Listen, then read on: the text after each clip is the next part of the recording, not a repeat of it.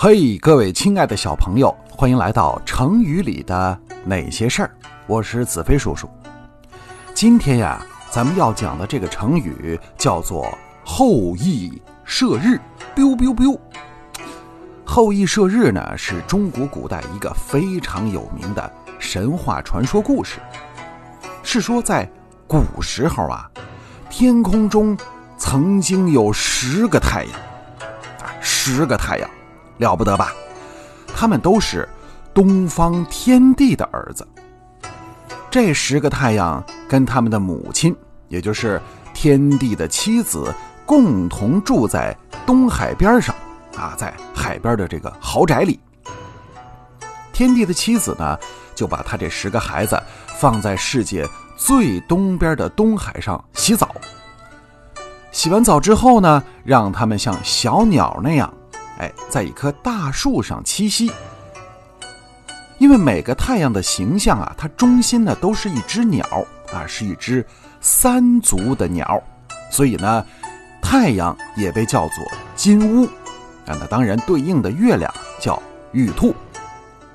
小朋友们在一些文学作品，尤其是中国古代的文学作品中啊，如果看到说金乌玉兔。之类的，哎，你就要知道了，说的就是太阳和月亮。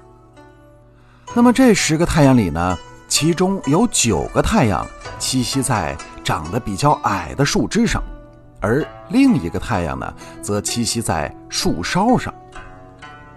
每当黎明需要晨光来临的时候，那么栖息在树梢的太阳就坐着一辆两轮车。哎，穿越天空，照射人间，把这光和热洒遍世界的每个角落。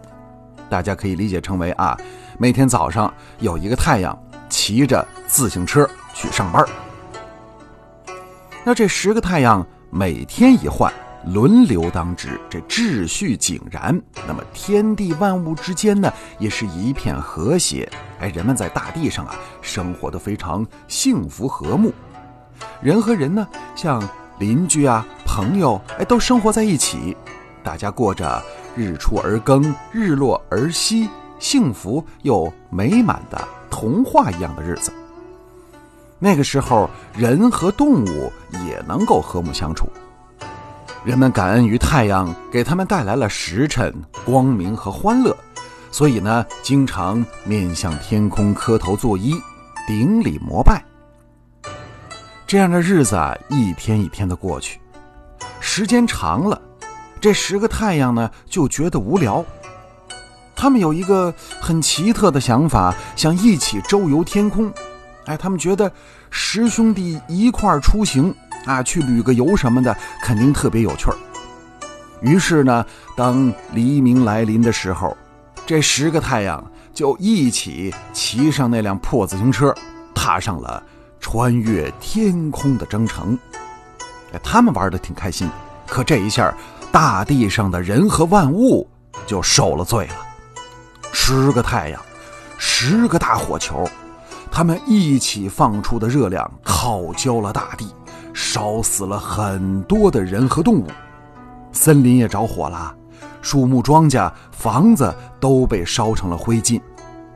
而那些在大火中侥幸没有被烧死的人和动物，四下流窜，发疯地寻找可以躲避灾难的地方和能救命的水和食物。这时候，河流干枯了，大海也面临干涸，所有的鱼类都死光了，水中的怪物就爬上岸来偷窃食物。农作物和果园枯萎烧焦，供给人和家畜的食物来源完全断绝了。人们啊，不是被太阳的高温活活烧死，就是成了野兽嘴里的食物。人们在火海和灾难中苦苦挣扎，祈求上苍的恩赐。就在这个时候，有个年轻英俊的英雄大神，叫后羿。他呢是个神箭手，哎，箭法超群，百发百中。天帝把他召唤去，他领受了驱赶太阳的使命。他看到人们生活在灾祸中，心中十分的不忍，便暗下决心，射掉那多余的九个太阳，帮助人们脱离苦海。于是后羿爬过了九十九座高山，迈过了九十九条大河，穿过了九十九个峡谷，来到了东海边登上了一座大山，山脚下就是茫茫的大海。后羿拉开了万斤力的弓弩，搭上千斤重的利箭，瞄准天上火辣辣的太阳，嗖的一箭射了出去。第一个太阳被射落了，后羿又拉开弓弩，搭上利箭，嗡的一声射去，同时射落了两个太阳。这下，天上还有七个太阳瞪着红彤彤的眼睛。后羿感到这些太阳仍然很焦热，于是又狠狠射出了第三箭。这一箭射得很有力，一箭射落了四个太阳，其他的太阳吓得是全身打颤，团团乱转。就这样，后羿一支接一支的把箭射向太阳，无一虚发，射掉了九个太阳。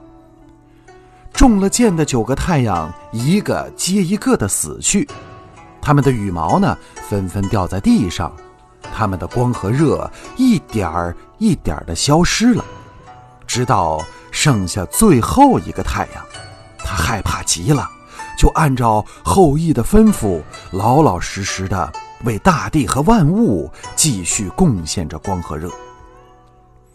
从此，这个太阳每天从东方的海边升起，晚上从西边的山上落下，温暖着人间，保持着万物生存，让人们能够安居乐业。这就是后羿射日的神话。其实，在中国源远流长的传统文化里呢，诞生过无数的神话神灵。哎看起来呢，非常的浪漫新奇，很多人会觉得这就是古人的一种幻想。但其实我们仔细思考一下，这也许并不是完全不切实际的幻想。在这些神话里呢，我们可以看出是对世界起源的一种古老描述，而且。可以说是一种带着特殊历史痕迹的科学。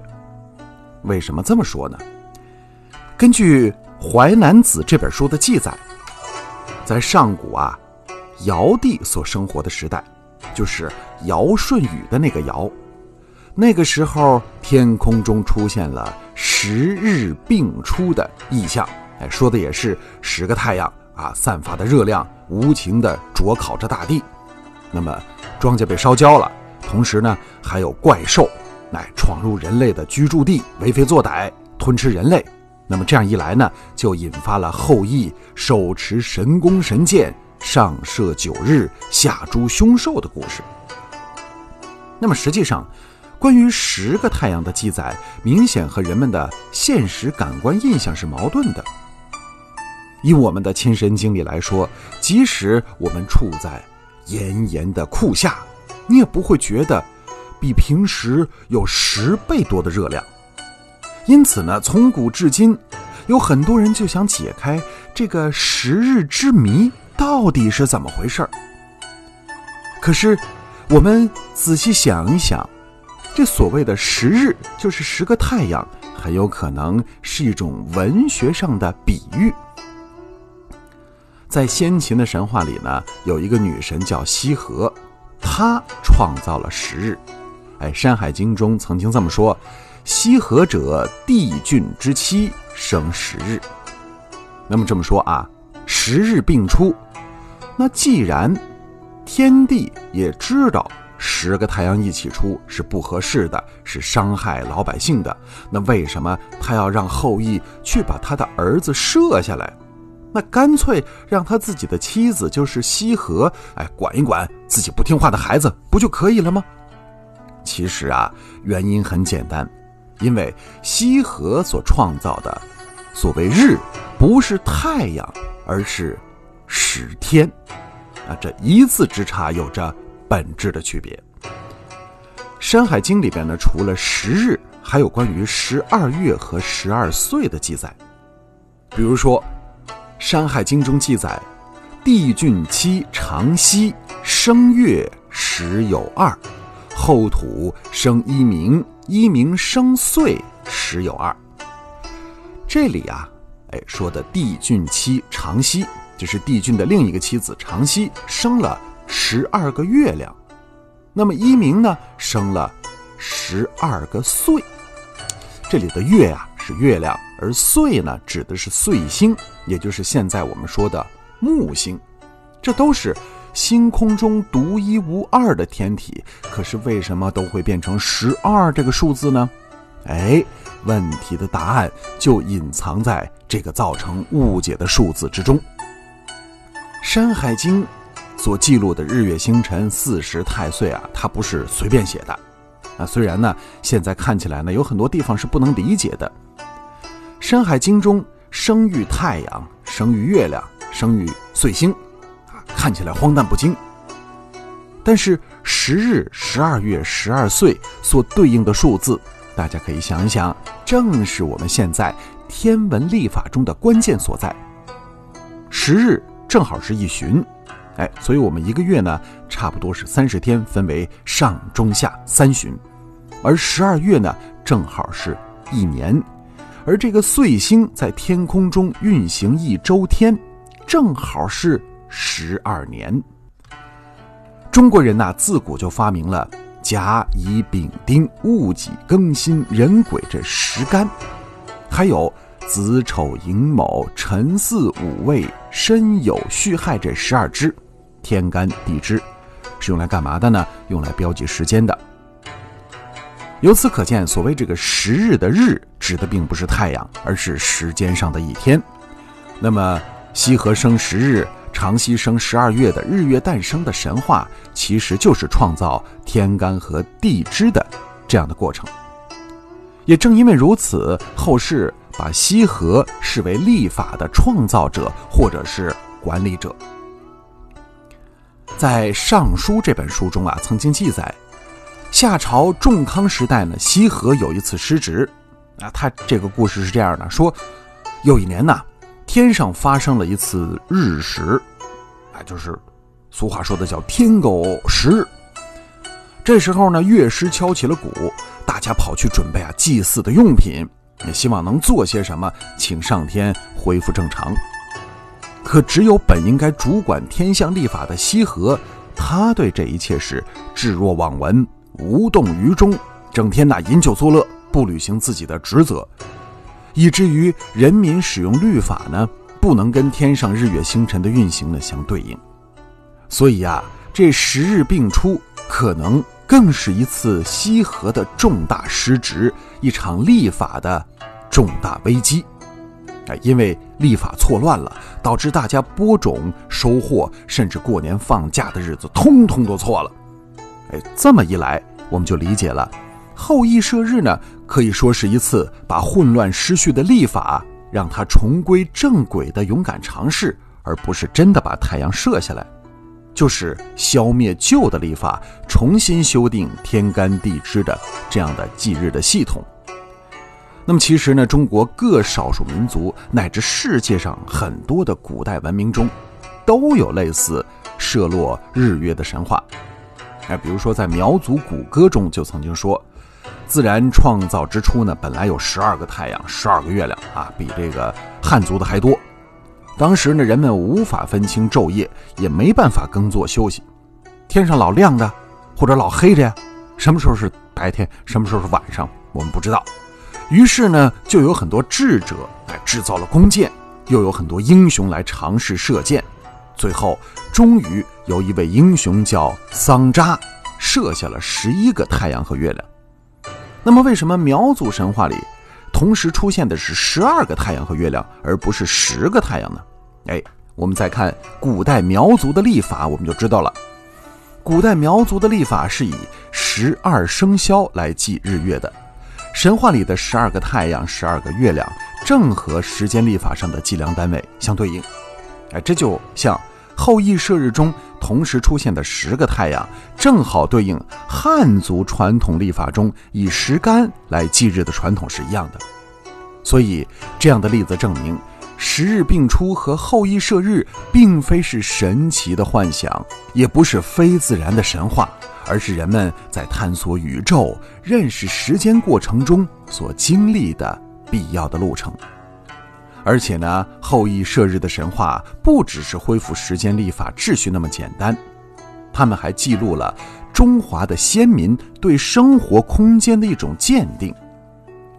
后羿呢，不仅上射十日，而且呢，他从原野走到湖泊、森林，哎，走遍了高山大川，并且凭借他的弓箭呢，诛杀了一些个凶恶的怪兽，让天下万民能够安居乐业。更重要的是，通过这一番走南闯北、除妖降魔啊，孙长老哈，后羿呢把天下整个探查了一番，把地域面积、地形地势、族群分布都做了详细的记录。从那以后，这天下才有了往来交通的道路。换言之，后羿创造了一个安全舒适的生活环境，界定了万民的生活空间。而也奠定了后世尧舜禹统治的社会基础，所以后羿不仅是一位神箭手，更是一位勇于修正历法错误的科学家。上射十日下诛妖孽的后羿神话，可以说是开天辟地盘古之后的又一次创世。他是把华夏人民重新拉回到了一个正确的时间，拉回到了一个。安全的空间。好，今天呢，咱们的成语故事就讲到这儿。我是子飞叔叔，咱们下期再会。